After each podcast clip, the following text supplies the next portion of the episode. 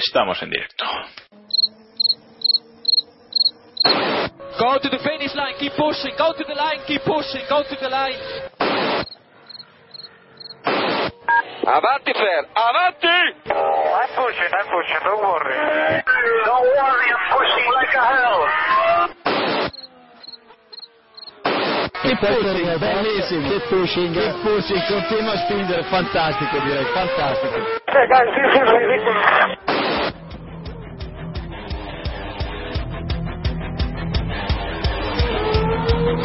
Comienza Keep Pushing, tu podcast de Fórmula 1.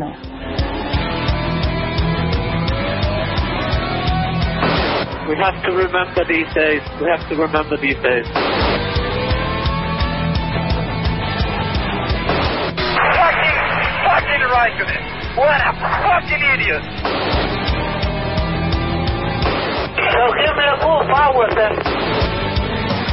Oh, that was amazing, guys.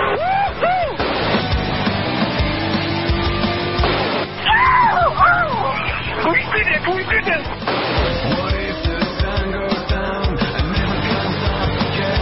Yes, yes, yes! I'm much quicker than Jimmy.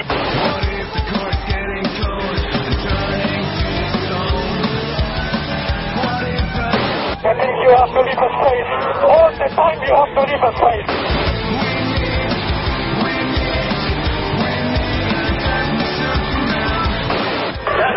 Alone, I know.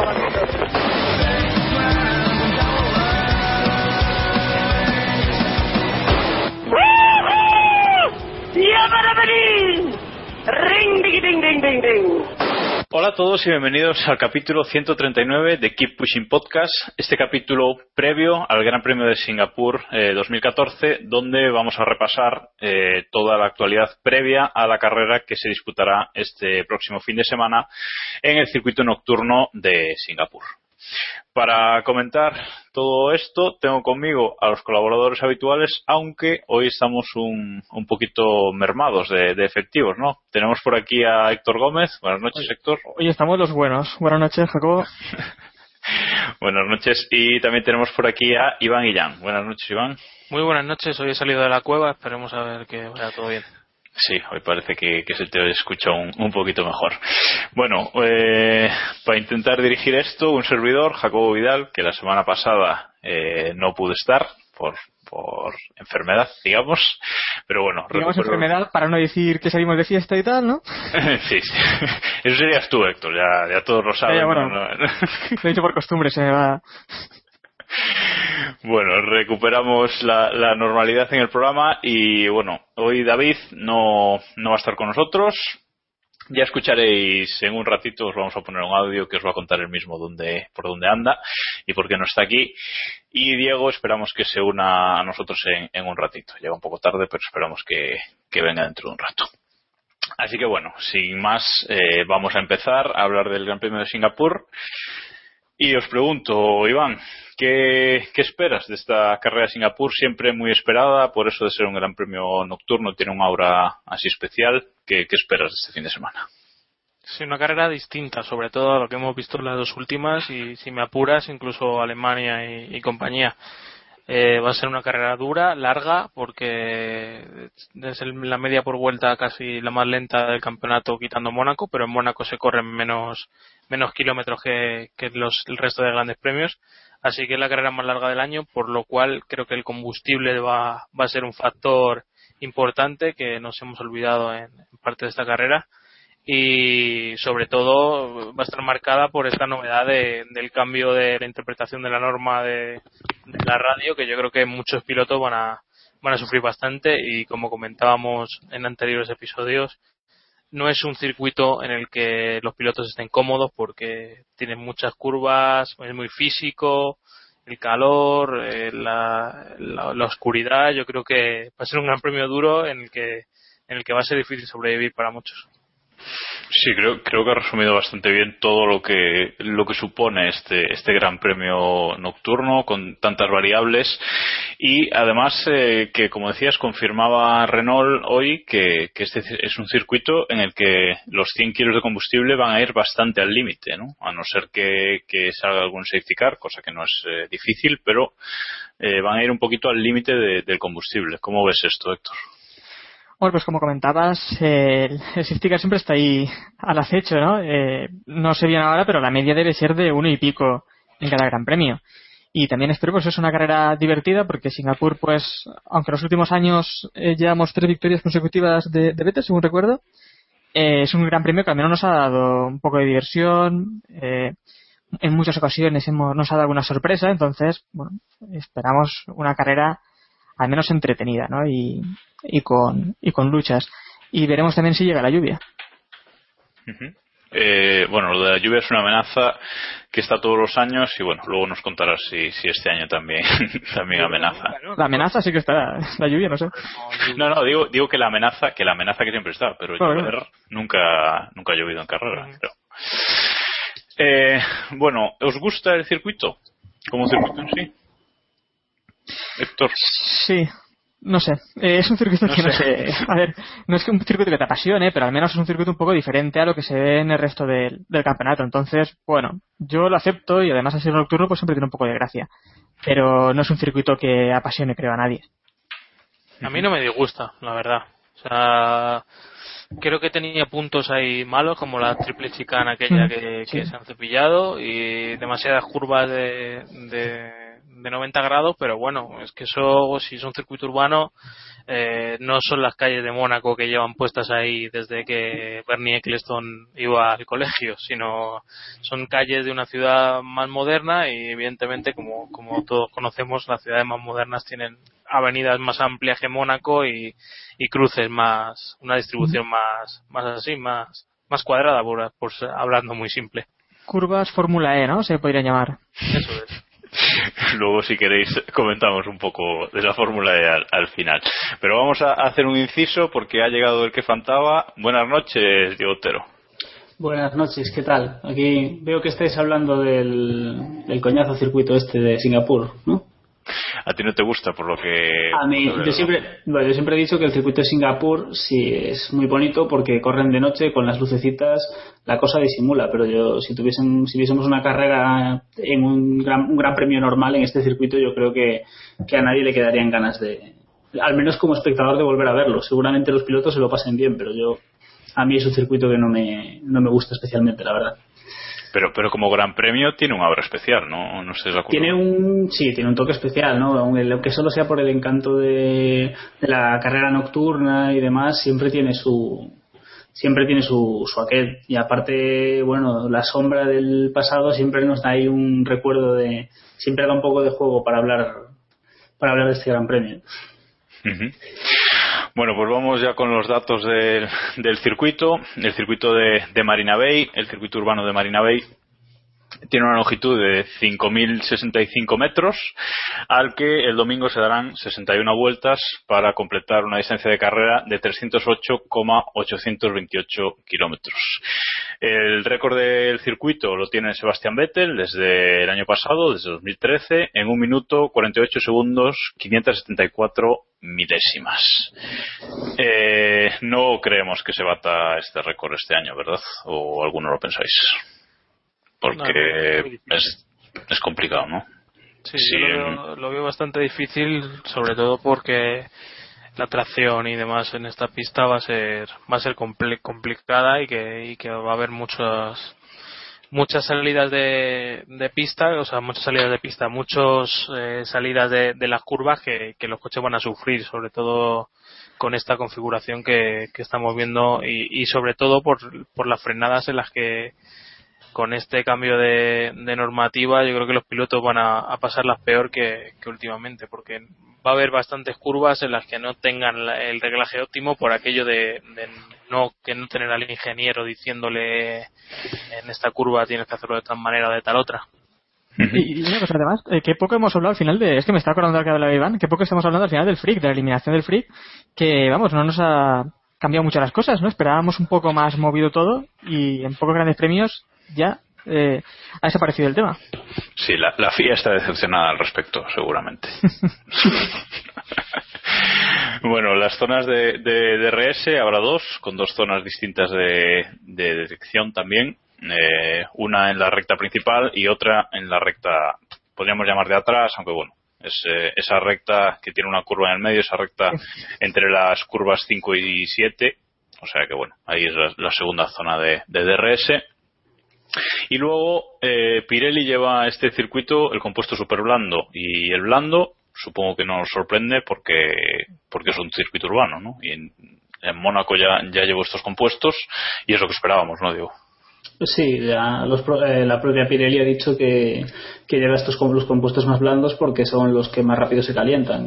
Tenemos un circuito urbano, por encima una carrera nocturna, hombre, es lo, es lo esperado. Yo creo que sin mucha sorpresa. Pero que, además son, son los compuestos menos duros, ¿no? Podríamos llamar, en vez de los más blandos, porque son un poco los, los blandos y medios, ¿no? De la temporada pasada. Entonces tampoco es que vayamos a ver nada raro en esta carrera. Bueno, pero hombre, si nos, si nos ponemos a hacer comparaciones con neumáticos de otros años, también los podemos comparar con los Bristol y en este caso serían chicles. Bueno, ahí habría que verlo ya, ¿eh? Que al final a un nivel que habría que verlo. Eh, bueno, me decía que son los, los rojos y los, y los amarillos, para quien quiera identificarlos por el color. Y me hace gracia porque en la nota de prensa enviada por Pirelli para anunciar los compuestos de esta carrera, por lo menos en la nota de prensa en, en castellano, no, que la, inglesa no la he leído, dice que son los compuestos elegidos para la última carrera urbana de, del año. Y yo me pregunto, ¿qué pasa con Sochi? ¿Es circuito permanente o, no sé cómo, cómo veis el asunto, porque a mí me, me sorprende, ¿no? Que Pirelli diga diga eso, ¿no? Como parece que, que Sochi no es circuito urbano también. Pero ¿y Jazz Marina? ¿También qué pasa? Bueno, pero Jazz Marina es un circuito El permanente. circuito tampoco es que... Bueno, sí, Pero es pero perma- permanente, es un circuito. semiurbano, No, pero sí, al menos. sí. Semiurbano. ¿Pero qué tiene de semiurbano de Asmarina? Bueno, no nos vamos a meter ahí. Marina es circuito permanente, pero bueno, eh, lo, lo mencionaba por como, como curiosidad. Tienes razón, Jacobo. ¿Eso es lo que quieres oír? No, no, no. Decía que, me parece, que me parece curioso que igual estoy yo equivocado y resulta que No, es no, un circuito permanente. Y sí, sí. Vamos, simplemente con ver el- la vista de Google Maps se ve muy parecido a, a lo que vimos en la Fórmula E, un circuito alrededor de la de un- una zona olímpica, en este caso de los Juegos de Invierno, no, no los Juegos de, de verano de que hubo, en Pekín, vamos. Vale. Eh, en cuanto a horarios, cambia un poquito este, este fin de semana, ya que es eh, la carrera en Singapur, y aunque sea nocturna, pues eh, aún así se modifica un poquito los horarios. Los libres 1 serán el viernes a las 12 de la mañana, los libres 2 el viernes a las 3 y media de la tarde, y luego ya el sábado los libres 3 a las 12 de la mañana, la clasificación a las 3 de la tarde, ojo, que es una hora más tarde que la carrera, y luego sí, la carrera es en el horario habitual de las carreras europeas a las 2 eh, de la tarde. No sorprenden los horarios, supongo, creo que son los de todos los años, no, la verdad es que no me, no me he fijado, pero supongo que serán serán similares. Eh, en cuanto a los resultados de, la temporada pasada, eh, la pole la hizo Sebastián Vettel y la carrera, como las ocho últimas de la temporada, eh, fue para Sebastián Vettel, eh, 32 y, casi 33 segundos por delante del segundo, que fue Fernando Alonso, con Kimi Raikkonen eh, en tercera posición. Diego, ¿ves a Vettel ganando otra vez este año? Eh, no. es, tri- es triste, pero, pero no. No creo que. Veo complicado que creo que Mercedes está en buen estado de forma y Williams está pisando los talones, entonces veo complicado que Red Bull vuelva a tener otra oportunidad de ganar y en caso de que la tuviesen, simplemente si no si vemos el rendimiento de los dos pilotos de Red Bull este año, creo que es bastante complicado que, que Vettel gane. Ojalá me, me equivoque. Yo sería estaría sería más feliz si si, si Vettel pudiese ganar y Singapur es un circuito que se le da bien y quizás tengamos quizás veamos una victoria de Vettel. Creo que sería bueno para la, para la Fórmula 1 y para el piloto alemán que, que ganase otra- una carrera otra vez. pero si es un Red Bull supongo que será que será Ricardo. No sé si no sé si Héctor espera que, que gane Fernando Alonso o Hombre, antes ha puesto por Vettel que por Alonso en esta, Bueno, eh, en esta temporada. antes, Entonces, antes de, que me, de que me digáis vuestras previsiones, nos falta un dato de, del Gran Premio. Por, que es nocturno. Que es nocturno.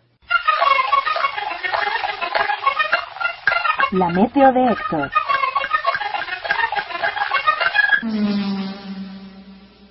que yo para este Gran Premio me parece que no me atrevo a decir nada. Yo diría que no va a llover, pero la verdad es que riesgo hay y bastante. Pero como decía antes también Jacobo, siempre tenemos ese riesgo y al final nunca, nunca hemos llover. Y si cae algo será muy poco, así que tampoco hay que preocuparse. O sea, no te mojas. Hombre, no, no me mojo porque si caen serán cuatro gotas, así que eso con un chubasquero se soluciona. bueno, tú apuestas por carrera en seco, parece, ¿no? Eh, Hombre, no he dicho eso exactamente, he dicho que... He dicho, ni eso ni todo lo contrario, vale. Vale, vale. vale. No, eh, sí, en seco, seguramente. sea todo. Galle- Los gallegos son otros, no eres tú, ¿vale? Pero hombre, Pero se va todo se pegando pega. Todo Sí, se pega, claro, claro, claro. Sí, sí, sí, sí.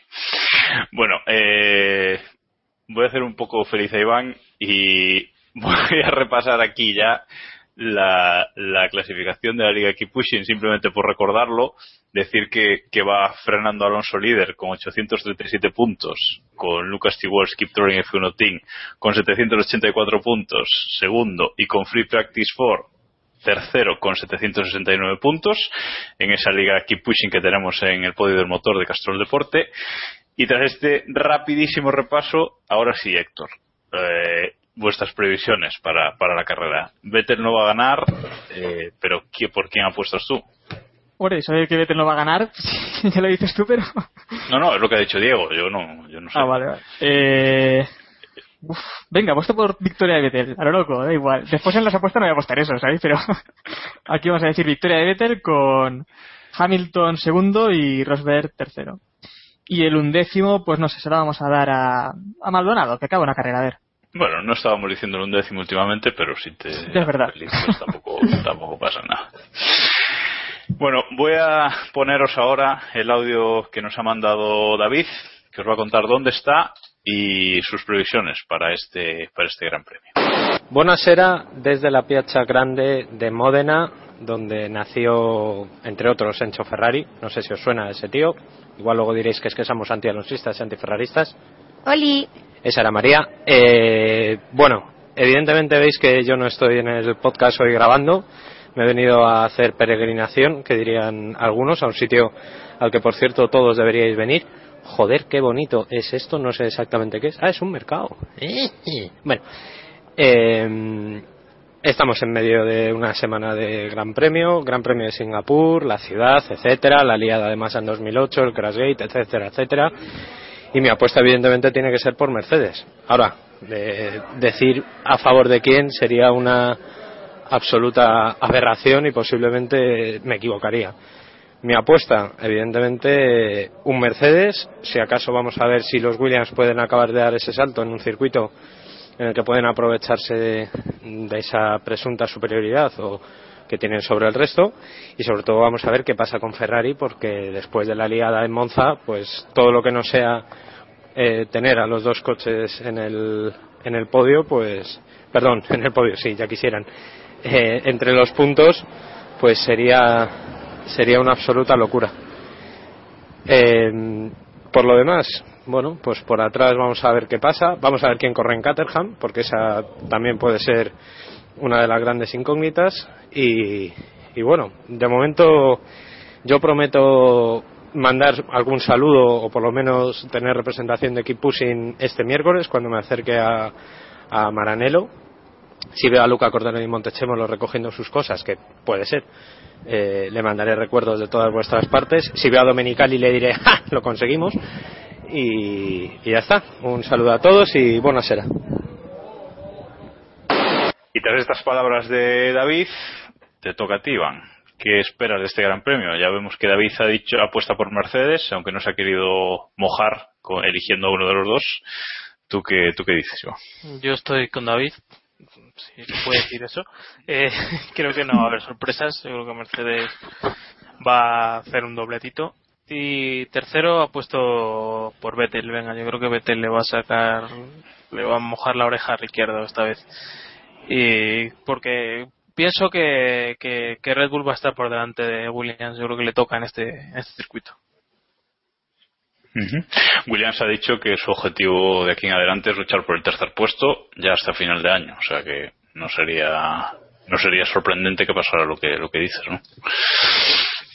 Eh, la pregunta es ¿qué, qué va a pasar en Mercedes, porque en Italia no pudimos ver esa lucha cuerpo a cuerpo, digamos entre los dos Mercedes, gracias a, a Rosberg, pero eh, quizás se traslada a Singapur, porque el, el tema no creo que esté zanjado todavía, o, o vosotros si lo pensáis. No. Diego, por ejemplo. Mm, Héctor, Héctor, dale. No, no, que el tema no está zanjado para nada y se ve, ¿no? Se respira una tensión muy obvia. eh, y, y vamos, la carrera, pues yo creo que no va a ocurrir nada entre ellos dos, porque más o menos eh, lo van a tener in- intentar tener controlado, pero si hay una guerra interna y si hay un duelo, pues va a ser, va a ser chispas. El- la batalla. Y entre ellos dos, pues yo no veo nadie que esté por encima del otro. Tal vez eh, Hamilton, pero también hemos visto a Hamilton un poco errático esta temporada y si vuelve a fallar, ya sea en calificación, incluso en carrera en la que hemos visto menos fallos de Hamilton, pues la victoria puede ser para, para Rosberg con facilidad, porque tampoco está por debajo del nivel de- del inglés. Ujú. O sea que todo, todo, o sea, puede ganar uno o el otro, ¿no? Que No, pero para, para- para mí también, para mí también es claro, para mí, yo estoy con David y con Iván, que parece claro que la victoria tiene que ser para, para un Mercedes, ¿no? Sobre Hombre, sí, que, que ya Williams no va a plantar demasiada cara eh, a priori, aunque quizás eh, Red Bull sea el rival de inesperado, quién sabe. Pero evidentemente Mercedes tiene que ganar aquí. No sé. Hombre, no sé, sin duda el a priori, salvo que haya sorpresa, pero es que yo creo que a- sí, salvo que haya sorpresas, todas las carreras que quedan deberían ganar las Mercedes como debería haber ganado las anteriores, es decir, eh, pero más allá de eso, yo espero victoria de Hamilton, creo que a, creo que después de lo que pasó en en Spa curiosamente se- su cabeza se asentó o al menos yo creo que se siente más tranquilo, quizás sienta que se sienta más respaldado dentro del equipo o no sé, o simplemente le ha salido su, alma de guerrero, pero creo que ahora mismo, si en otras ocasiones decíamos que, que Rosberg le tenía un poco comida la moral a Hamilton, creo que ahora Hamilton va ganando en esa partida y, Hamilton con, con, con ánimos y con confianza en sí mismo creo que no es rival para Rosberg, o al menos no debería serlo. Así que yo veo bastante claro una victoria de Hamilton. Hay un dato que, que a lo mejor es un poco absurdo, que a lo mejor no se refleja en este año, pero es que Hamilton solo ha subido dos veces al podio en, en este en este circuito y solo ha ganado una vez. Creo que con Y Brasil. una de ellas al lado de Rosberg. Sí, con Brasil yo creo que Brasil es el, el único circuito que se le da que se le da peor que este en, en todo el historial por lo que por lo que estoy comentando. Al igual que otros circuitos como como Hungría o Canadá sí que sí que ha demostrado eso y también ha sufrido este año porque en Canadá lo pasó bastante mal y en Hungría más o menos lo mismo. Esos dos circuitos en los que no ha podido ganar eh, que en Singapur eh, la estadística dice que, que no que no saca saca buen rendimiento. No sé, es un poco extraño porque sí que Hamilton sí que pensamos en Mónaco y pensamos en que en que lo ha hecho bien en, un- en los circuitos urbanos de casi siempre. Y Rosberg eh, aquel podio que dices tú Jacobo fue fue aquella vez que pisó la famosa línea eh, con el Williams que yo creo que podía haber ganado la carrera y por eso no lo, no lo consiguió que bueno también fue un buen resultado aunque beneficia un poco por por la configuración o la, o la reglamentación de, de las sanciones. Vamos, creo que luego lo, luego lo contaremos, ¿no? En el. Y ahora, ahora mismo vamos a, a contarlo. Si no tenéis nada más que decir sobre la previa de, de Singapur, eh, podemos pasar ya a hablar un poquito de, de historia.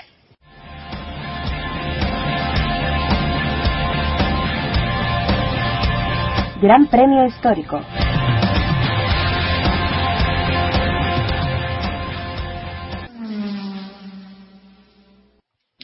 El Gran Premio Histórico de, de hoy le toca elegirlo a, pues a mí, a, mí mismo. Así que os voy a contar eh, la carrera de Singapur 2008. Como no podía ser ¡Qué sorpresa! de, de otra forma un gran premio tan joven con solo con solo seis ediciones a sus, a sus espaldas, no hay demasiado donde elegir. Así que bueno, eh, he elegido la del Gran Premio de Singapur 2008, ese, ese Gran Premio tan polémico que vamos a ver si, si lo repasamos un poquito entre todos. Bueno, eh, si os acordáis, ese fin de semana eh, fue bastante malo para, para Fernando Alonso hasta, hasta el domingo. El sábado en la clasificación se le, se le paraba el, el Renault en un año un año eh, muy malo que estaba teniendo en, eh, en, Renault tras tras su regreso con ninguna victoria hasta ese momento. Y bueno pues en Singapur el sábado se le paraba el coche y tendría que salir eh, decimoquinto. Por delante la pole eh, era para para Felipe Massa. Y en la primera línea acompañaba a Felipe Massa a Lewis Hamilton con, con el McLaren eh, ya en la vuelta de formación hubo una pequeña polémica que luego se repasó mucho ese vídeo y, y, y, se enseñó mucho, que es eh, Nelson Piquet haciendo un trompo, un 360, eh, que algunos dicen que era ensayando lo que, lo que haría después, ¿no? Pero bueno, fue, fue curioso en la vuelta de formación, no en la curva que luego estrellaría su Renault, pero eh, quedó, quedó ahí marcado en, la, en las retinas. En la salida, como decía, Massa y Hamilton en, primera línea. Las cuatro primeras posiciones eh, no cambiaron tras la salida. Eh, Massa por delante, con Hamilton detrás y Kimi un poquito, un poquito más atrás, con Kubica en cuarta posición. Y se mantuvo todo más o menos estable durante las primeras vueltas. Eh, Jarno Trulli le hizo un pequeño, un pequeño tapón a los que, a los que venían por detrás suyo eh, y entre ellos estaba Fernando Alonso. Eh, estuvo durante unas eh, vueltas detrás de, Trulli hasta que en la vuelta número 12 decidió entrar a boxes y hacer eh, su primera parada y su primer repostaje. Recordamos que por entonces todavía se mantenían los, los repostajes de gasolina salía de, de, boxes y dos vueltas después llegaba el momento eh, más polémico de, de, los últimos años en la Fórmula 1, que es ese choque de, de, Nelson Piquet en la curva 17. Ahí se va como, oh, se la ha ido de atrás. Bueno, bueno, bueno, bueno.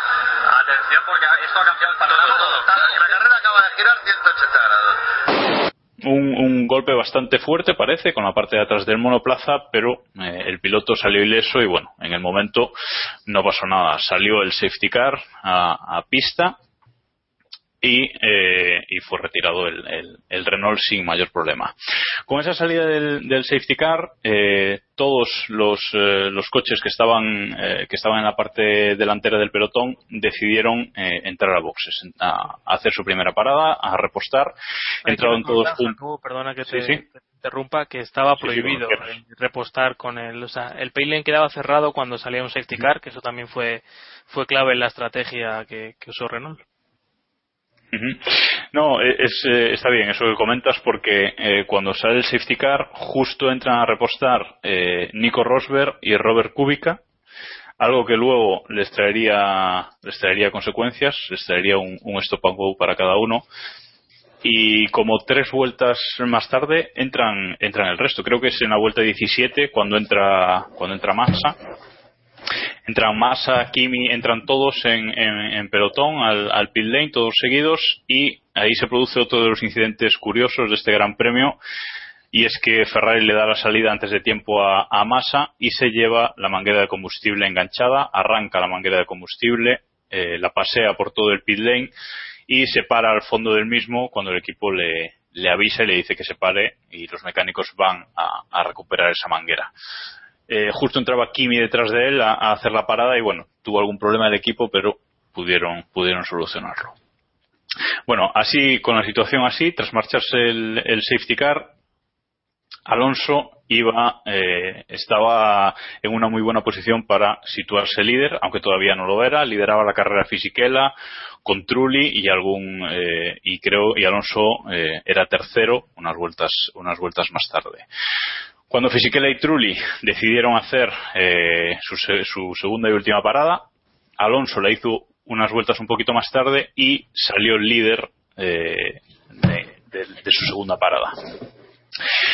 en la vuelta eh, 42, por cierto. Y ya se mantendría líder hasta el final de la carrera. Nadie podría eh, quitarle esa, esa posición.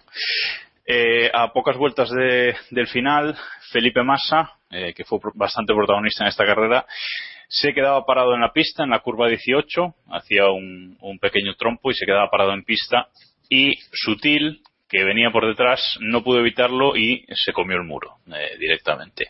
Esto provocó la salida de, de un nuevo safety car, que estuvo creo que bastante tiempo en pista, creo que recordar que fueron unas nueve vueltas, si, si no estoy equivocado. Y hasta que se marchó, vamos, todo el pelotón se juntó, pero esto benefició bastante a, Alonso, que pudo, que pudo ahí mantenerse líder detrás de- del coche de seguridad. Y ya a cuatro vueltas de- del final, eh, para completar el gran fin de semana de, Ferrari también, eh, Kimi Raikkonen en la chicane triple que, comentaba Iván antes, eh, saltaba por encima de la chicane y chocaba contra el muro. Bandera amarilla hasta, hasta el final de la carrera. Y Fernando Alonso cruzaba la línea en, en primera posición, seguido de Rosberg, después de haber tenido un stop and go por, lo que comentábamos antes, por repostar con el pit lane cerrado. Y en tercera posición estaría eh, Lewis Hamilton.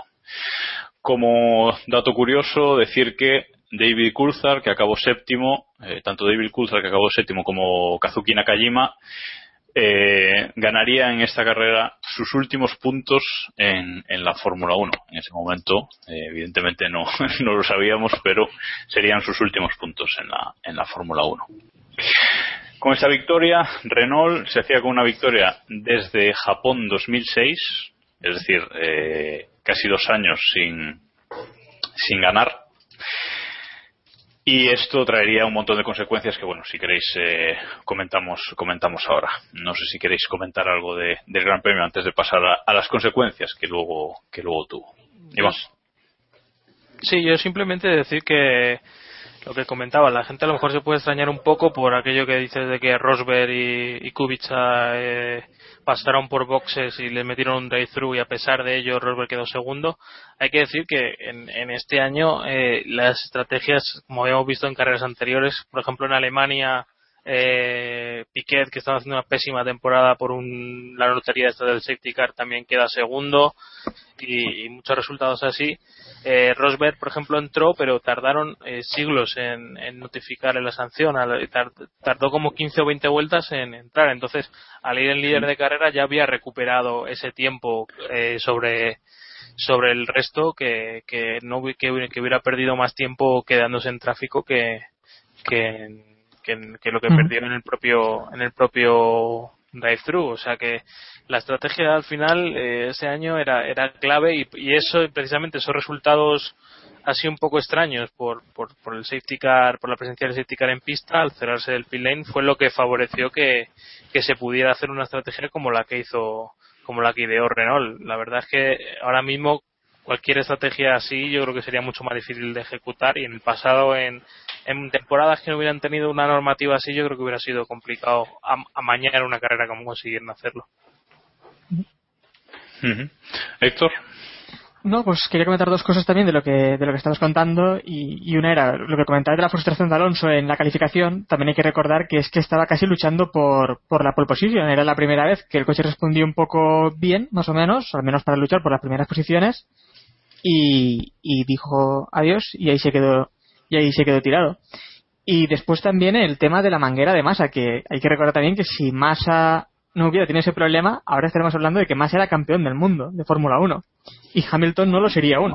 algo habría hecho más en la siguiente Sí, carrera. tendríamos, si no, si no, si no, habría que, que darle las gracias a Piquet, ¿no? Por lo menos. Pues, es decir, No, eh, es, es curioso, que- es curioso porque se recuerda siempre esta carrera como, como eso, como donde Massa en realidad perdió el título. ¿no? Pero claro, es que si nos ponemos también así, pues habría que cambiar muchos títulos, ¿no? Porque todos los campeonatos al final, si no hubiera ocurrido algún accidente, sería otro el ganador. Pero bueno, simplemente por recordar también, porque Massa se quejó bastante también de esto una vez se supo lo que vamos a comentar ahora. Además, ese año hubo muchísimos fallos. O sea, yo creo que Sí. El que ganó el mundial fue el que el, el que menos mereció perderlo, por, a- por así decirlo, porque tanto Hamilton como Massa fallaron muchísimo y Ferrari y McLaren lo mismo.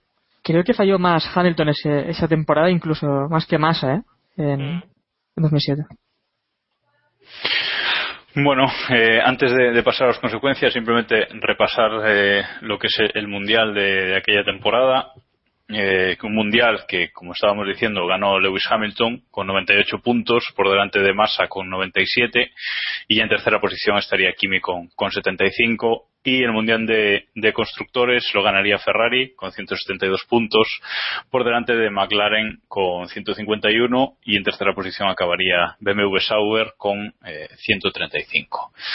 Eh, decir también un dato curioso, eh, bueno, esta era la primera victoria de Fernando Alonso con Renault desde su regreso. Ganaría también la siguiente carrera en Japón, otra, otra sorpresa. Y su compañero Nelson Piquet en 18 carreras tuvo nueve retiradas, nueve abandonos. O sea que eso, eso dice bastante porque Fernando Alonso acabó quinto en el campeonato ese año y Piquet eh, acabó duodécimo. O sea que bueno, ahí se dice, se dice muchas cosas, ¿no? Y bueno, El las pobre consecuencias. chaval- El pobre chaval tenía mala suerte, hombre. Os metís con él, es que. Que también hay que decir, Jacobo, que, que por eso mucha gente no vio nada extraño, ¿no? Cuando se salió de pista en Singapur, porque era casi algo habitual en él, ¿no? Ese tipo de trompos lo vimos también el fin de semana, el, el viernes, que algunos dicen bueno, que era una prueba, no lo sé, pero en anteriores carreras habíamos visto muchos trompos de él y muchos problemas de, de todo tipo. Hombre, llevaba siete abandonos hasta llegar a Singapur, con lo cual algo era poco de extrañar, evidentemente. Su mejor, su mejor posición luego en, el- en, en una carrera sería cuarto en Japón, o sea que. eh, pero bueno, en fin, dejemos de hablar de, de Piquet. Eh, las consecuencias de aquello, corregidme si me equivoco, pero creo que fue un año después cuando se levantó todo el todo el Sí. asunto.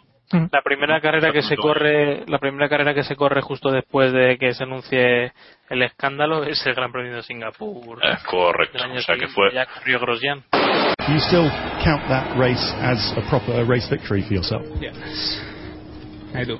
Even though the team effect- effectively manufactured it? Well, I think uh, that's uh, uh, interpretation. There are many interpretations how you can win the race. Uh, you know that was in very early stage of the race, and uh, it was a long race to to do. And uh, you know the car was performing well. Uh, I did no mistakes, and uh, I still counting. fue justo un año después. Eh, esto llevó a que, a que ING, el principal patrocinador de, del equipo, se marchara. Y la No sé mutua si- también. Y la, y la mutua, sí, se marcharon varios patrocinadores. Eh, Flavio Briatore, por supuesto, también lo echaron de ahí. Se puso Bob Bell como nuevo, como nuevo jefe de equipo. Se echó a, a Nelsinho Piquet. Llegó Romain Grosjean. Eh, bueno, eh, unas, un- una serie de consecuencias directas que luego, después del, del juicio que, que le hizo la FIA, se resolvería en eh, no hubo multa económica para Renault finalmente pero sí que se ponía al equipo eh, bajo dos años de vigilancia eh, en los cuales si volvían a hacer eh, algo parecido serían expulsados terminantemente de- del campeonato.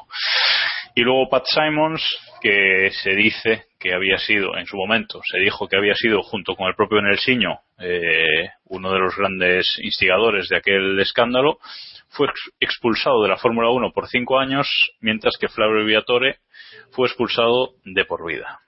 Aunque luego, pues, Sí, eh, de por vida luego es más corto que la vida, pero... no, Pero recur- pequeños recurriría, recurriría y la, y la justicia ordinaria le daría la razón y le quitarían esa, esa expulsión de por vida, vamos. Creo que al final se quedará en cinco años o algo así también. Sí, Diego. No iba a decir que en cuánto se había quedado el, el tema de Briatore al final, pero sí, me suena que era algo, algo así, sí. Creo que habían Otra- sido cinco al final. Y otra aclaración también, habías dicho que esto hizo que echaran a Piquet y creo que no fue así. Si No, no, no, al mal. revés, ¿no? Claro, eh, le echaron carreras antes, unas tres o cuatro carreras antes, si no recuerdo mal, y fue cuando ya se puso a cantar por Solares, ¿no? Y, Ah, sí, sí, sí, correcto. ¿no? Sí, hay que decir que, que la justicia francesa, como bien ha dicho Jacobo, decidió que, el, que la FIA no tenía potestad para, para eh, o sea, realmente para evitar que el señor Briatore trabajara para un equipo de Fórmula 1, que eso no era no era legal, eh, que se estaban extralimitando de, de su poder. Hay que decir que evidentemente el, el tema de Briatore y, y tal fue más una vendetta política de Mosley y compañía que al final acabó con, con sus, o sea, dejó la Fórmula 1, bueno, dejó la FIA eh, al precio de cargarse a, a sus a sus enemigos como eran Briatore y Dennis que acabaron saliendo los dos Eh, también recordamos el escándalo del, del Spygate un, un año antes y al final fue una vendetta más importante por ahí que, otra cosa porque quieres que no, el, el, gran ide- ideólogo del tema, eh, y me duele decirlo, fue porque es un tipo al que yo tengo en alta estima, fue Simons. Eh, según develó el testigo oculto, que era, le llamaban Mr. X, que luego se develó que era Alan Permain, que si no me equivoco sigue trabajando en Aura Lotus, eh, fue quien, quien desveló las, las conversaciones que habían tenido y más o menos eh, al final queda un poco en duda si, si lo sugirieron a, a Piquet y Piquet se lo tomó al pie de la letra, si se lo ordenaron, si, o sea, ahí queda ese matiz que era interpretable y que la FIA interpretó de que de que el pobre Piquet había sido eh, instigado por por los por los ingenieros y le habían mandado a hacer eso como anécdota, eh, siempre recordaré que, que el sitio en el que se estrella Piquet es el sitio en el que más lejos hay una grúa de, de toda la pista, que eso indica mucho Genialidad las. Pero tenían que asegurarse un, un safety car. Bueno, hay, hay muchos, muchas anécdotas de estas y hay artículos muy buenos por ahí resumiendo el, el juicio. Vamos, de hecho, ahí te puedes bajar por ahí el, el documento del juicio y, vamos, tiene muchos detalles de, de esta Fórmula 1 que, que a veces nos miramos, miramos un poco de lado, pero que, pero que es la base de, de la Fórmula 1, que más política que, que deportiva. Si a alguno, si a alguno le, le interesa, le interesa mucho el tema y quiere saber cómo quedó todo el asunto de- del juicio, porque evidentemente, eh, como dice Iván, al final eh, fue una vendetta política contra, contra porque pruebas reales la FIA no tuvo nunca ninguna para, para expulsarlo de por vida.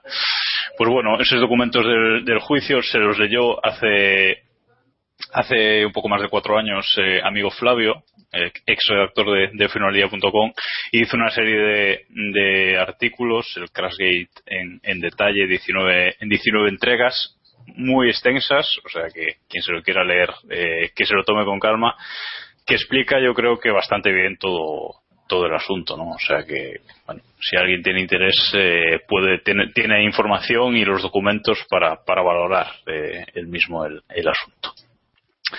Bueno, no sé si queréis comentar algo más. Sí, Héctor. No, a mí siempre me da la sensación realmente que, que esto sí que es algo que se comentó abiertamente, el tema de que se podía mejorar así la estrategia, hacer ganar a Alonso, pero creo que no se llegó a un acuerdo, como también comentaba Iván, que fue algo que se, que se habló y tal, y fue luego Piquet el que la pifió y, y culpó un poco la todo, ¿no? seguro.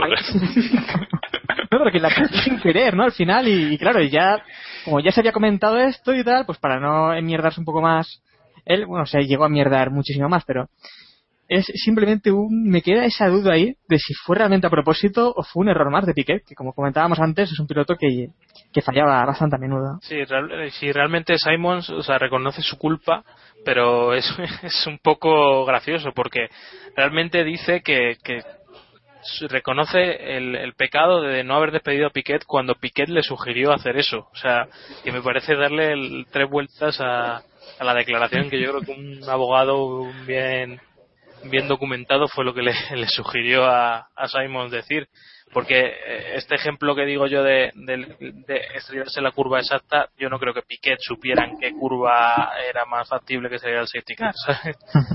Eso sí me resulta más difícil. Y también es extraño eso, ¿no? Que Piquet, siendo tal vez el máximo impulsor de, de esto, al final fuera el que menos le cayera. Porque fue el primero en largar.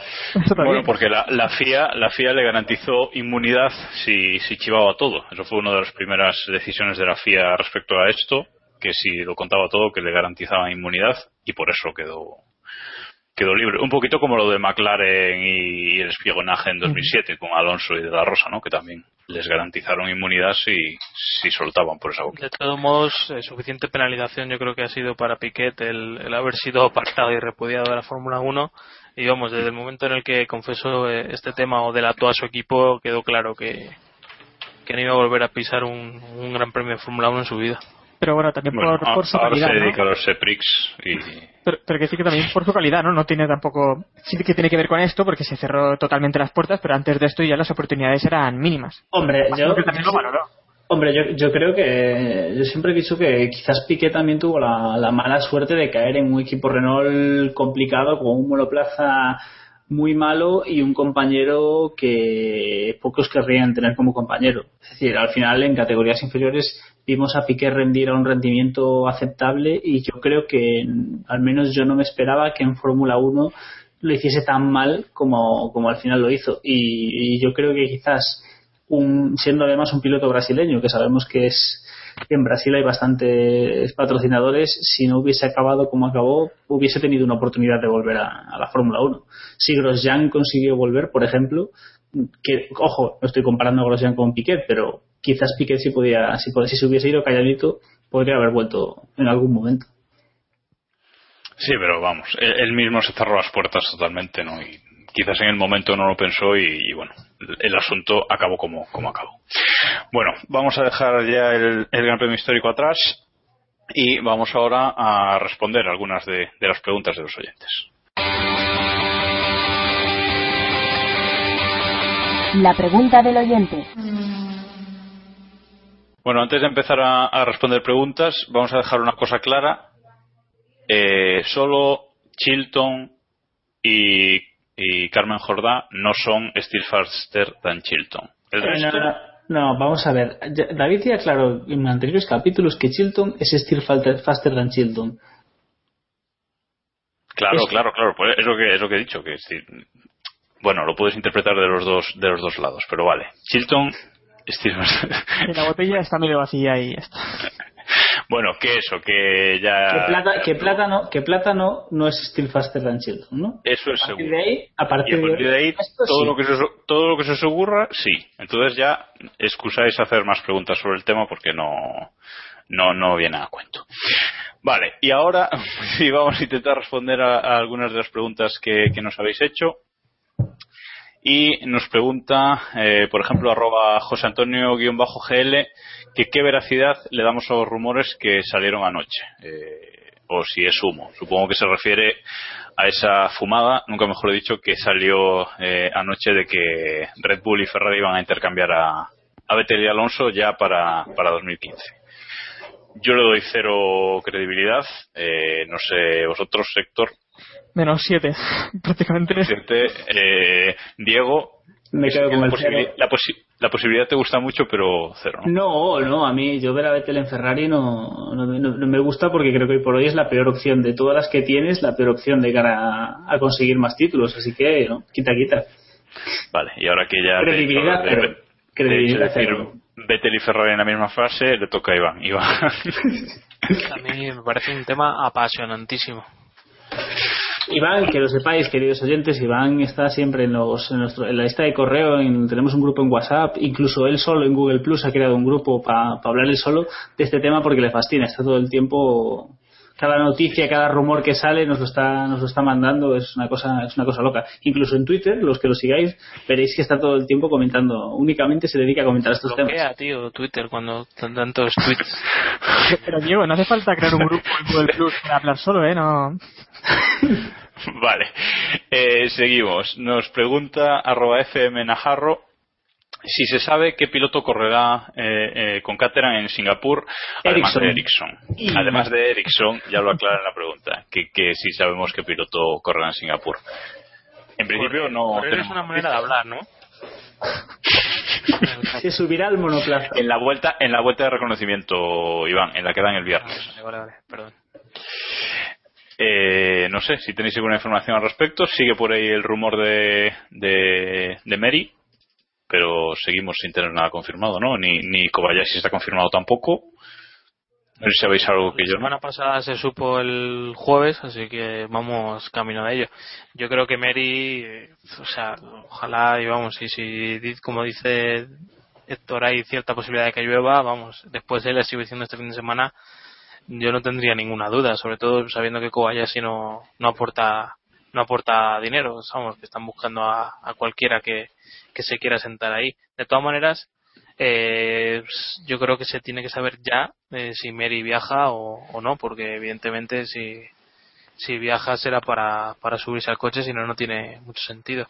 Y creo que hay una noticia durante estos días que es el tema de la revisión de futura de, de los parámetros para dar la superlicencia. Creo que, que, favore- que favorece a Meri, no, di- no directamente, pero sí es una manera de la FIA de decir que en este caso es uno de. O sea, que este caso le ha hecho replantearse eh, esos parámetros que había definido, que yo creo que es bueno para, para él. Y esa, esa misma norma favorece a Mary y creéis que perjudica a Verstappen, ya que habláis de ella. Yo creo que no, no, no veo por qué.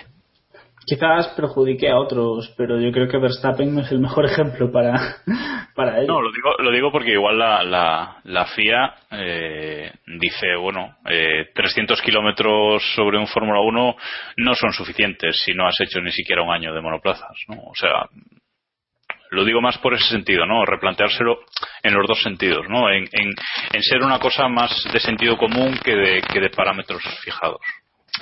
Bueno, pues ya veremos qué, hace la FIA con, esa nueva norma, a ver si, tenemos más noticias al, al respecto. Nos pregunta arroba gasólico eh, que por qué seguimos llamando camión al Ferrari, cuando claramente el F-14T, la T es de tractore, o sea, de, de tractor. No sé si, si Diego tienes algo que decir al respecto de esta pregunta tan interesante. Pues. eh, mm, Pues camión, ¿no? Sí, camión. Es camión. Es camión. Es decir, ya está. Es, cam- es camión. El año que viene a lo mejor será tractor. Este año es camión. Y ya está. Es decir, de hecho, hemos visto fotos cuando lo sacan a, a la pista después de los grandes premios en las que se aprecia perfectamente que es un camión. Que es camión, ¿no? Es camión. Y incluso, si no, le podemos preguntar a David, que sé que sabemos que está por allí de, de visita, que. Viendo, viendo camiones. Sí, sí, que, está, que nos ha dicho que hay, que hay muchos camiones por allí, sí. A ver, a ver, hay, hay que también que explicar un poco, ¿no? Porque decimos camión por si alguien no, no lo sabe, que más que nada, pues por cuando Prost pasó por Ferrari y, y dijo que el coche era un camión y entonces pues se le echaron un poco encima. Y entonces nos gustaría también a nosotros... Un pues, poco ¿no? encima lo echaron. o sea. Bueno, sí, se le echaron encima. No le Eh, sentó muy bien. Por eso, No lo que, queremos, lo que queremos aquí, que nos gusta el espectáculo, es que Alonso por fin diga que el coche es un camión para que se ríe un poco y nos dé vidilla en la Fórmula 1. Claro, Por eso, ya el ves. coche es un camión. y a ver si lo intercambian con Vettel y tal, ¿no? Bueno, en fin.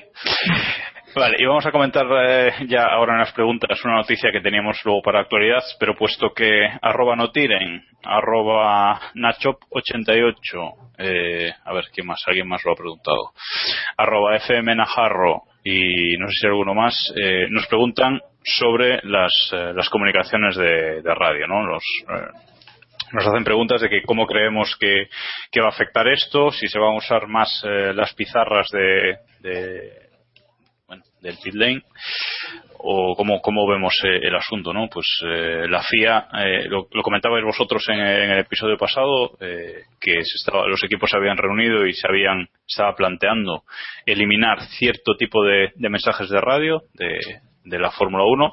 Parecía en su momento poco probable que, que ocurriera, pero eh, A ver, a ver, como- la gente recordará que dijimos que sí que se iba a aplicar seguro.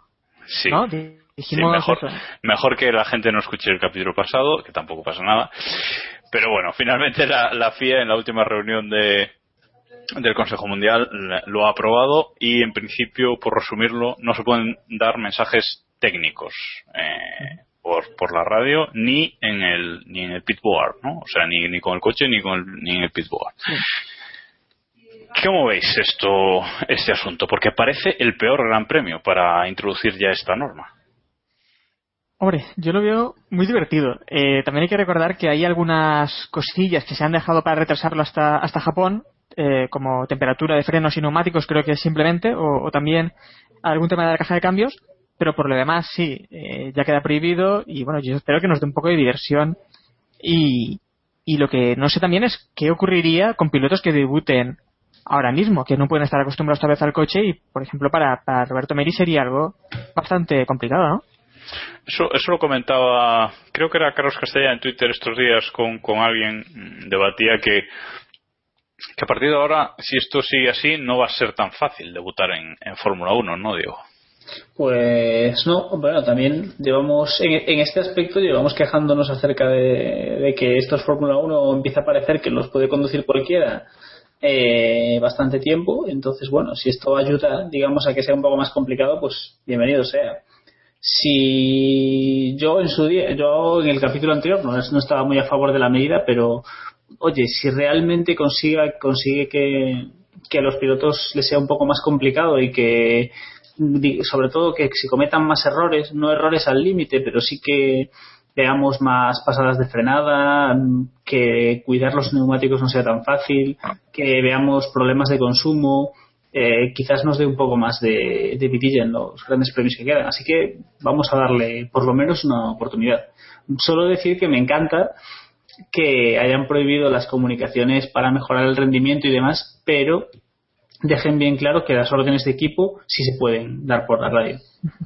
Eso, es sentido del espectáculo y lo demás son, tonterías. ¿no?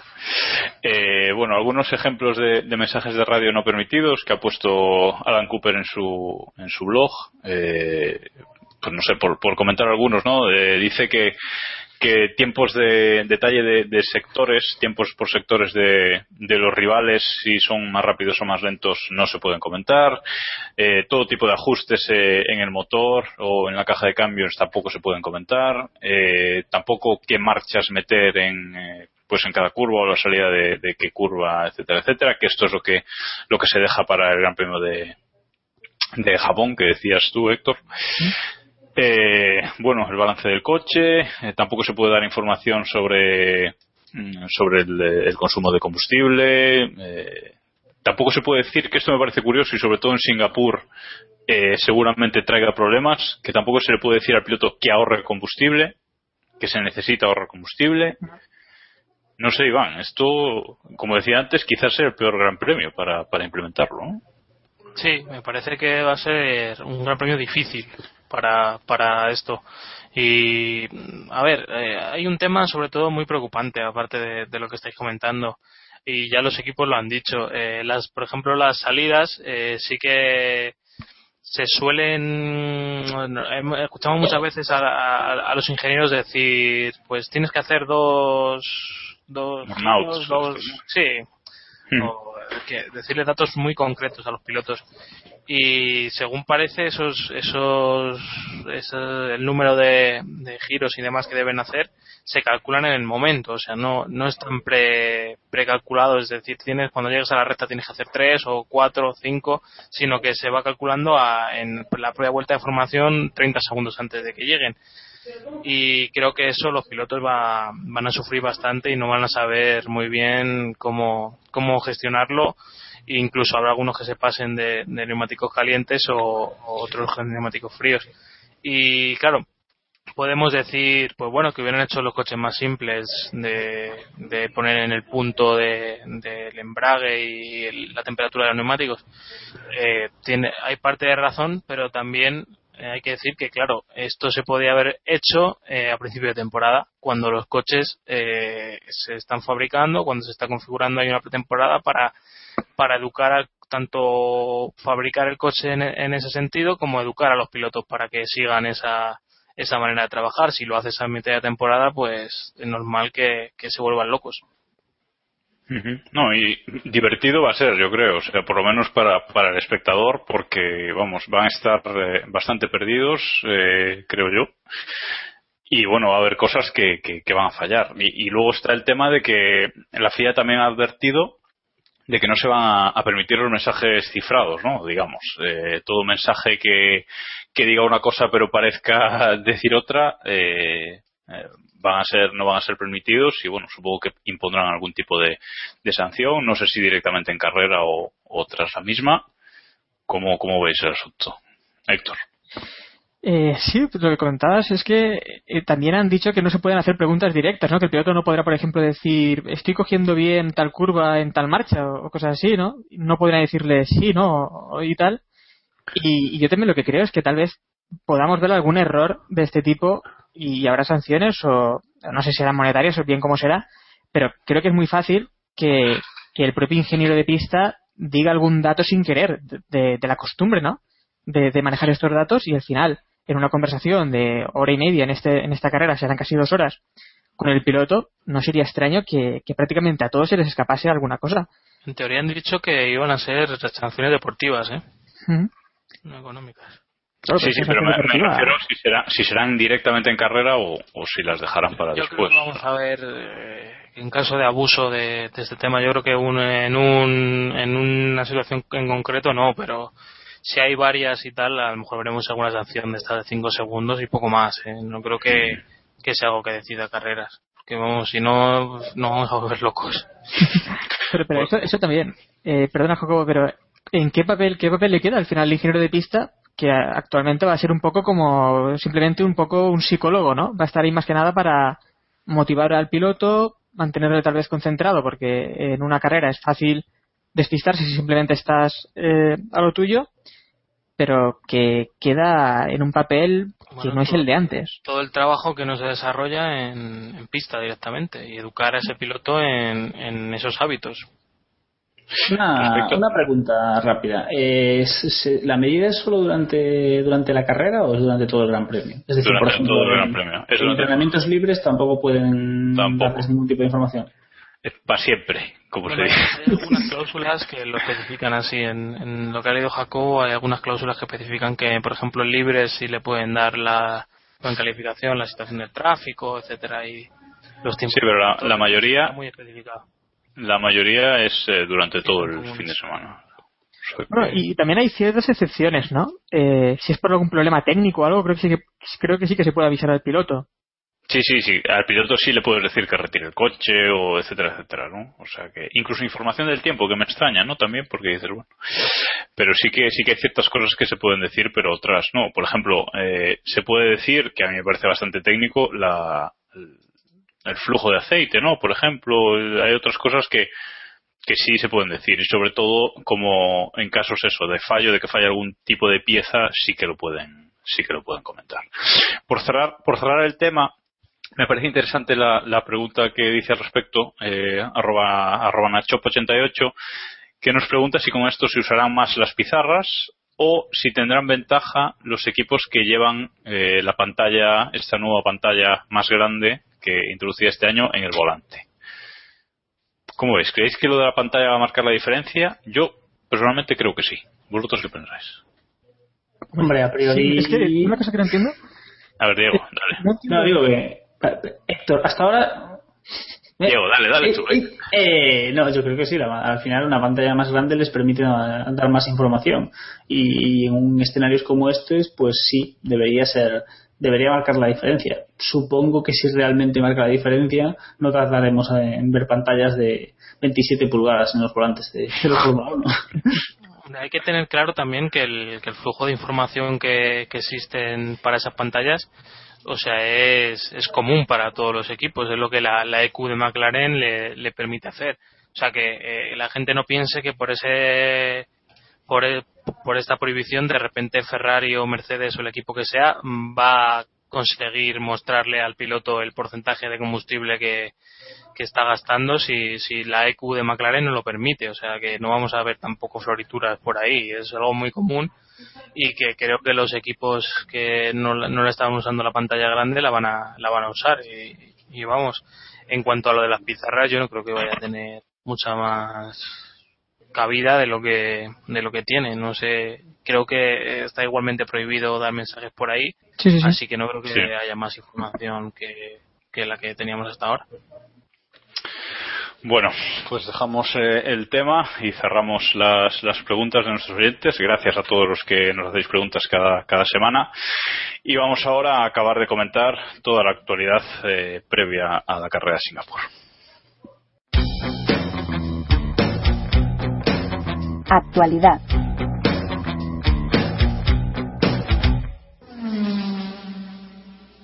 Montechémolo dimite. Por fin, eh, Luca di Montechémolo eh, se confirma que se, se marcha o lo echan de, de la presidencia de- del equipo Ferrari de Fórmula 1 y ocupa su lugar Sergio Marchione, que es el director ejecutivo de Fiat. No me preguntéis ahora el cargo, que ninguno lo sabe, ¿no? Bien, guay. Eh, bueno, la cuestión es que Montechémolo se va después del paripé que hizo en, en, en el Gran Premio de Italia, convocando esa rueda de prensa para nada, para decir que no se iba. Supongo que felices, ¿no, Diego? Sí, eh, más felices estarán los ferraristas de bien, que ya estaban un poco cansados de, de, nuestro amigo, pero sí, es interesante que haya sangre nueva. Era, yo creo que ya la cabeza que quedaba por cortar en Ferrari, y ya como esto no funcione va a ser un problema para, para Ferrari, pero bien, a priori yo creo que llevaba ya unos cuantos años eh, agarrándose al cargo y hace tiempo que debería que debería haber dejado paso a, alguien nuevo. Ahora veremos si el si el sustituto es alguien, alguien, permanente o simplemente es alguien puesto de forma temporal mientras re, reconstruyen un poco el organigrama del equipo y de, y de Ferrari. Pero bueno, a ver, démosle tiempo y veamos cómo avanza la cosa. Héctor, como medio ferrarista, te alegra la marcha de Montecémolo, supongo, ¿no? No, tampoco te creas que me alegro mucho de Montecémolo, ¿eh? Tampoco creo que fuera el gran problema de, actual de Ferrari y también he dicho alguna vez que no creo que Ferrari tampoco esté sumido en el caos que a veces hablamos porque ha sido de hecho el segundo equipo tal vez en estos últimos en estos últimos años de media, ¿no? Sumando las temporadas más o menos siempre están ahí, están lejos, pero se encuentra más o menos este año ya es un poco no, hombre, este año ya es una barbaridad y más que nada también porque este año se suponía y Montecémolo también decía que su problema era los motores, que quieren una fórmula más mecánica y cuando por fin la tienen resulta que diseñan no el peor motor, pero vamos, uno que está muy lejos de sus máximos rivales de, de Mercedes. Entonces sí, por esta temporada pues, podríamos decir que, que merecía ser apartado del equipo, pero bueno, eh, por la suma de los últimos años yo no hubiera apartado a Montezemolo. Aquí mi, mi pregunta es si pensáis que Marchione se va a poner ahí y ocupar el lugar, eh, que el papel que jugaba Montechémolo, o si esto es un, un, cambio de momento, un cambio temporal, y pensáis que, que Matiachi puede subir a la presidencia de Ferrari y colocar ahí eh, en, el, en la jefatura del equipo a otra persona, que esté ya en el equipo o no. No, no lo sé, no hablo de Ross Brown, que ya él ha dicho que, no quiere saber nada, pero no sé si veis como ya el organigrama de Ferrari fijo o si va a haber eh, más cambios o una evolución. Iván. Sí, yo creo que Ferrari debe, debe hacer eso. Yo creo que los dos que han entrado ahora mismo deberían buscar a, a gente de carrera, sobre todo para, para este puesto. Quizá no, no sea alguien de, de primer nivel, no hace falta fichar a Horner, ni a Boulier, ni a, ni a Brown, sino alguien en quien confíen y en quien vayan y en que vayan a darle responsabilidad durante cierto tiempo sin demasiada presión, porque lo que sería muy lógico es poner a alguien y pensar que el año que viene van a ganar el título y si no fuera, es que eso no, no sería ningún sentido. Ferrari necesita tiempo, eh, creo que Montechémolo, la marcha de Montechémolo ha llegado en el momento que tenía que llegar, eh, un año arriba, un año abajo, pero bueno, me parece que es positivo y que Ferrari necesita necesita cambios, es evidente. Siguiendo las cosas igual haciendo un par de retoquitos como han hecho cada año últimamente no, no iba a ningún lado. Y, y creo que ese es el destino. Si Alonso, como veníamos hablando antes, va a tener esos dos años, esa paciencia para, para esperar a que Ferrari se regenere, pues es otro, es otro tema que, que seguramente tenga que pensar solo él mismo. No, nadie más, yo creo que, que entrará a jugar eso bueno, dos años de contrato más tiene. No se sabe si el de 2017 también. Pero bueno, veremos si tiene la paciencia. El contrato lo tiene. Ahora eh, veremos si tiene también la, la paciencia para, para, esperar. Bueno, eh, más noticias. Eh, Sirotkin, eh, el piloto de PlayStation de Sauber, pilotará en los Libres 1 en el Gran Premio de Rusia, en Sochi, si finalmente se celebra, que ese también es otro tema. Supongo que no nos sorprende, ¿no? Eh, era, era lo esperado, ¿no? Hombre, para eso lo pusieron ahí, ¿no? Vale, pues eh, justamente.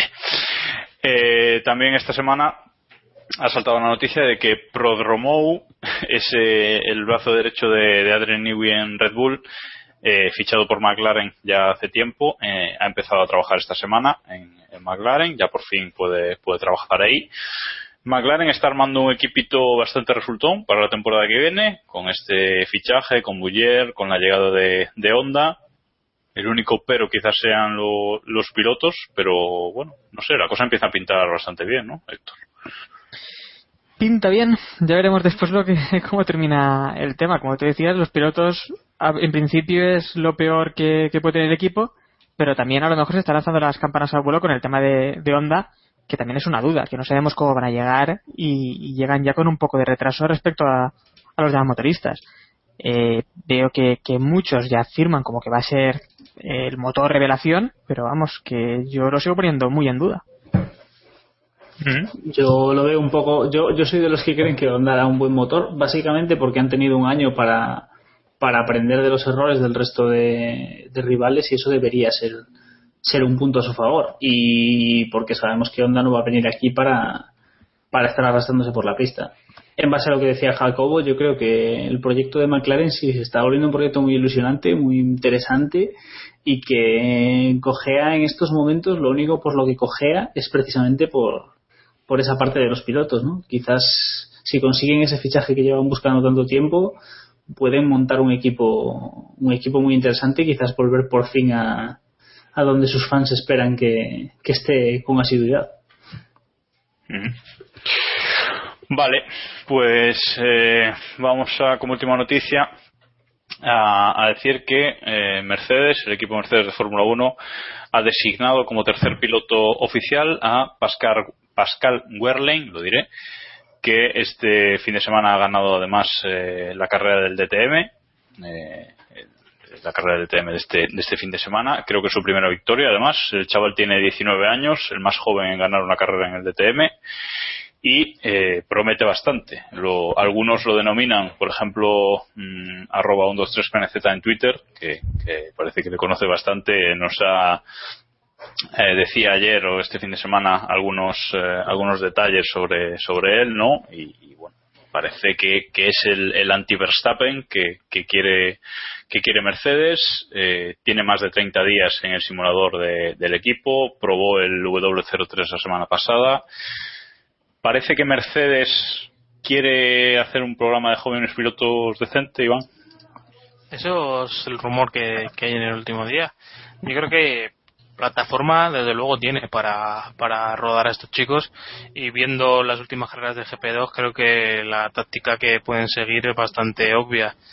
Eh, viendo que, que no hay nivel en la GP2 ni, ni tiempo en pista y demás, yo creo que yéndolos a, a una World Series o incluso eh, no, haciendo un equipo en DTM con, con este con estos chicos yo creo que van por el por el buen camino. Creo que el ejemplo de de Mary Juncaella y demás eh, es una generación muy buena pero en la que a lo mejor se les ha faltado tiempo en pista y una plataforma más clara.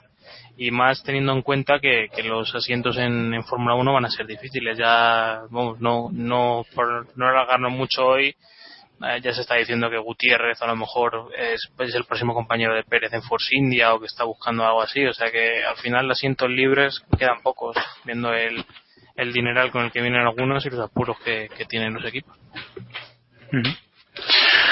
Bueno, ¿queréis hacer los demás algún comentario sobre Werlein? Sí, que, que al final eh, Pascal Wehrlein también parece ya un poco mayor, ¿no? Viendo, no, como tú decías, Joder. que va a ser un poco...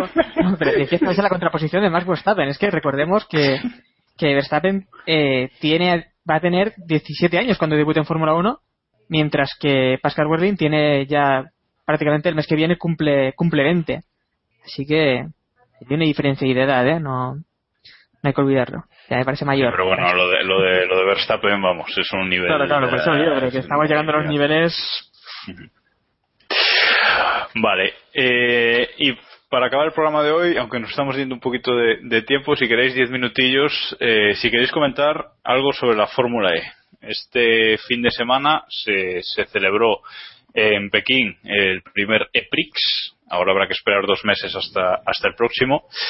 El primer EPRIX de la Fórmula E con 10 equipos, eh, 20 pilotos, un final inesperado, una carrera que a mi parecer no estuvo mal. ¿Tenéis opinión al respecto? ¿Queréis hablar del tema? Héctor. Sí. Te veo más Eh, entusiasmado. Que a los mí- demás- una pena que no esté David hoy, por cierto, pero bueno. Pues sí, es verdad, es verdad. Porque ha sido el que más ha cargado contra la Fórmula E y creo que, que no sé, que está equivocado, en mi opinión, porque a mí sí que es una carrera que, que me gustó, eh, para ser también la primera. Hombre, es el fue la, la presentación de la Fórmula E y, y estuvo bastante bien. Entonces, en siguientes años yo creo que podremos ver una, una fórmula bastante, bastante buena. Simplemente, pues tal vez las velocidades un poco bajas eh, no ayudó mucho al espectáculo, pero en otras cosas vimos, vimos muchas luchas y algunos pilotos que no esperábamos ya mucho de ellos nos dieron bonitas batallas y, y adelantamientos, ¿no? No, a mí, a mí me gustó. O sea, yo creo que, además, bueno, la retransmisión eh, desde España, la transmisión de Energy, no fue demasiado buena. Vamos a, a dejarlo ahí, un poco perdidos con pilotos, eh, eh, digamos, eh, desarrollo de la carrera, etcétera, ¿no? Un poquito, bueno. Pero yo he vuelto a ver luego la carrera en, en versión original, digamos, ¿no? En, en la retransmisión de la, de la ITV4 británica eh, y la verdad es que me ha gustado mucho más y, y, y le he disfrutado mucho, ¿no? O sea que es cierto que, que tiene muchas cosas que mejorar, eh, velocidades evidentemente, pero eso no creo que lo mejoren este año, ya sería más de cara a la, a la próxima temporada. Velocidad máxima, Jacobo, ¿la sabes? Creo que fueron 180. 200. Sí, es que la velocidad máxima del coche son 225 Sí, kilómetros claro. por hora. Eso es, lo que- carrera- eso es todo lo que da.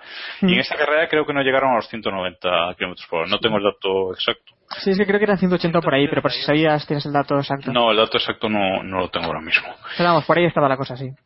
Claro, entonces tienen ese problema que evidentemente no van a solucionar este año, pero bueno, está, está ahí. Y luego yo creo que el mayor problema es el lo que es el cambio de coche, ¿no? Que han puesto esa norma de que no se puede salir de boxe, hay que estar un minuto en boxes esperando y creo que eso rompe totalmente la no la magia de la carrera, digamos, o sea, el, el- el momento de la carrera te, te lo rompe completamente, hay todos los coches parados esperando, no se sabe muy bien a qué, con los, co- con los pilotos ya en el coche listos para salir. Y bueno, evidentemente tienen muchos fallos todavía, es la primera, eh, pero para mí han empezado bastante bien. No sé, Iván y Diego, si la visteis o si queréis hablar de ello. Yo no, aún no he tenido oportunidad, tengo en pendiente de verla, pero no he podido, no he podido verla.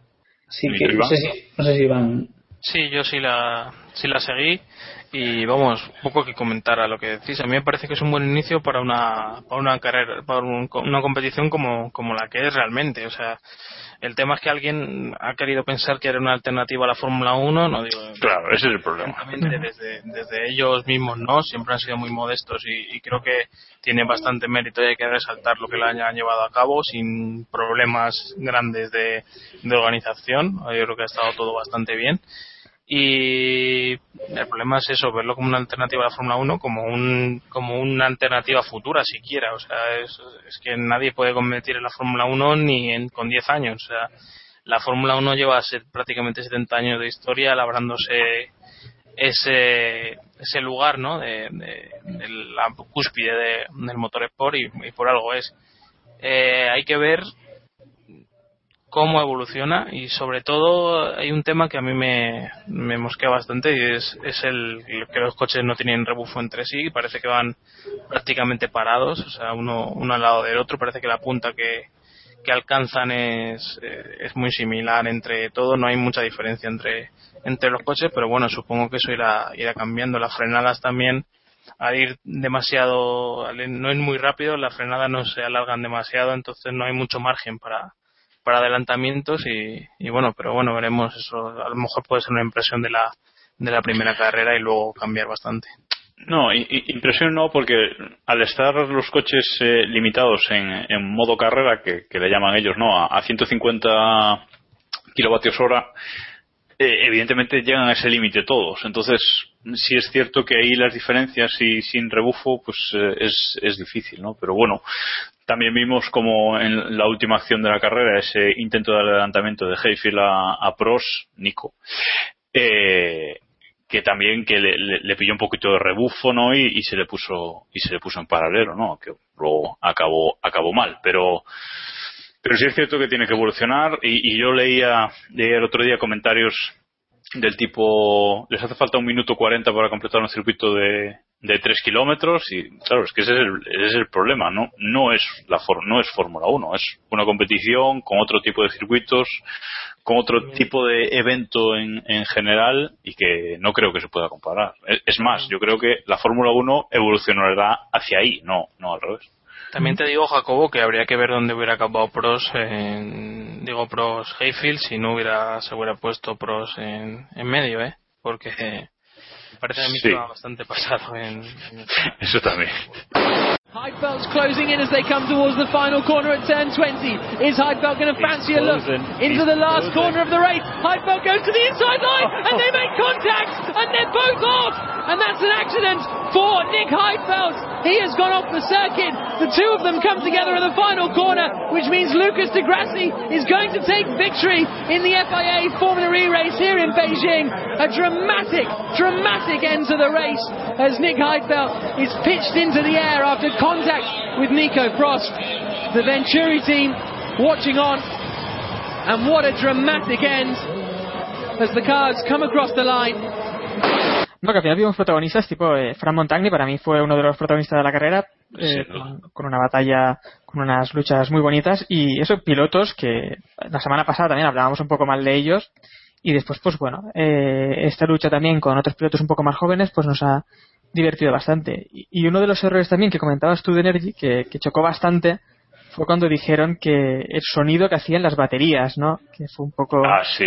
Eso, eso es como bueno. mató, ¿no? Pero... bueno, la, la, la carrera la ganó la ganó Luca- Lucas Di Grassi, para el que no lo sepa, del equipo Audi ABT Sport. Eh, segundo Frank Montagny y tercero San, San Verde en el, con el Virgin, eh, saludando desde el podio a, a Jaime Alguersuari. Y la vuelta rápida fue para Sato al final, que recordemos que aquí también se dan mm, puntos por la vuelta rápida y, y por la pole. Y bueno, no estuvo mal. Ahora es una pena que haya que esperar tantísimo hasta, hasta la siguiente carrera, dos meses, pero bueno, luego seguirán llegando un poco, un poco más cercanas. Lo que sí yo le achaco más es que tanto coñazo que dieron con el fan boost y en carrera ni supieron cómo ¿A enseñarlo. quién, Ni... ¿A quién votasteis? Yo a Chandó, que ya lo puse por Twitter. y- Ah, vale, vale, bien, bien. Yo también lo voté. Pero claro, en, en carrera. ¿Tú votaste a? A Catherine Lech. A Catherine. Eh. Pues, pues lo consiguió, ¿no? ¿No era una de ellas que lo tenía? Sí, sí, sí. Sí, sí, sí, creo que sí. Vale. Que, que también Bueno, hay que decir pues- eh, sobre tema circuitos y demás, que bueno, que poco a poco yo creo que vamos a ir viendo unos circuitos un poco más normales conforme vayan pasando las temporadas y vayan mejorando sobre todo las baterías. Pero también hay que, que pensar que ahora mismo en un circuito donde exigieras un poco más al coche, en una recta donde al- podrían alcanzar los 225 decías, ¿no? De máximo, 220 de máximo. 225, sí. si lo pudieran alcanzar durante muchos segundos, pues la batería se quedaría seca en, poco rato. Así que tiene que ser circuitos un poco de esta baja velocidad para, para eso, ¿no? Para que la batería al menos dure media carrera, pueden cambiar el coche. Y, y creo que la temporada que viene a lo mejor ya no vemos esta parada a mitad. Ojalá, ¿no? Mm, No, yo creo que, que lo de las estrategias va a evolucionar mucho, ¿no? Porque no es eh, que la batería me dura media carrera y la otra y el otro coche otra media carrera, ¿no? Es según la use. Si le meto Sí. potencia a tope, eh, igual me, me pongo líder en las primeras vueltas y luego tengo que hacer toda la carrera con el otro y ir, ir muy bajo de potencia, ¿no? Entonces creo que lo de las estrategias también evolucionará y veremos todavía carreras más divertidas. Pero bueno, vamos a dejarlo, a dejarlo aquí si queréis. Sí, porque Eh, sin David esto no tiene, no tiene gracia. Porque si David- claro, es que David estaría aquí cargando contra todos y contra todo y sería más divertido. Pero bueno, ya, ya se lo mencionaremos en, en el próximo capítulo también. Que, que bueno, espera, para, bueno. para quien no lo sepa, decir que, bueno, pues eso, David ha cargado bastante contra esta competición todo el fin de semana, diciendo que no vale para nada, pero creo que, que además es que ni ha visto la carrera, ¿no? Creo que dijo que creo que de vio cinco, vueltas, minutos, creo sí. que vio cinco minutos, sí, vio cinco Pues minutos. entonces no puede hablar, David. Ven aquí, Cinco pero minutos no, mira la el carrera. calentamiento entera, ¿eh? sí, esa es otra. bueno, pues lo vamos a dejar aquí, aquí por hoy. Creo que ya tenéis suficiente capítulo por nuestra parte.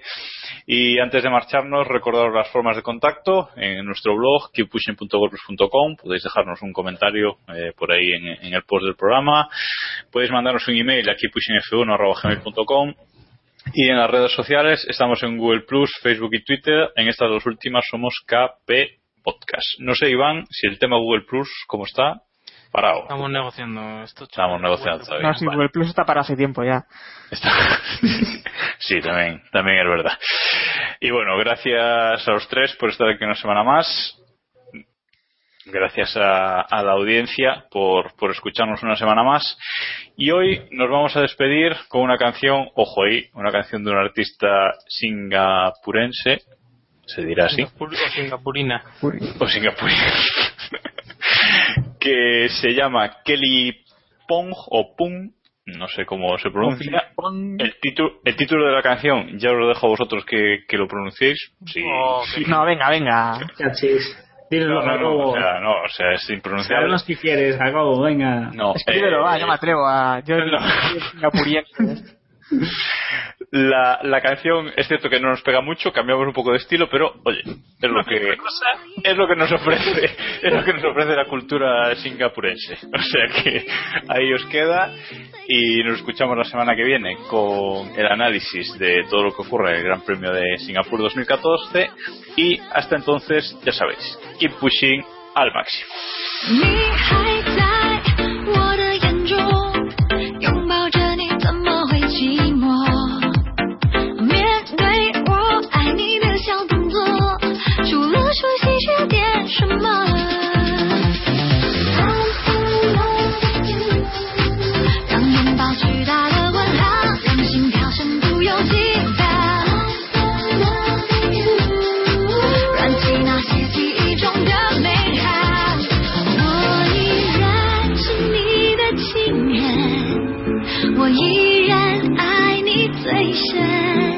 你的唇，你的吻，像挂在夜空的星辰。我依然是你的情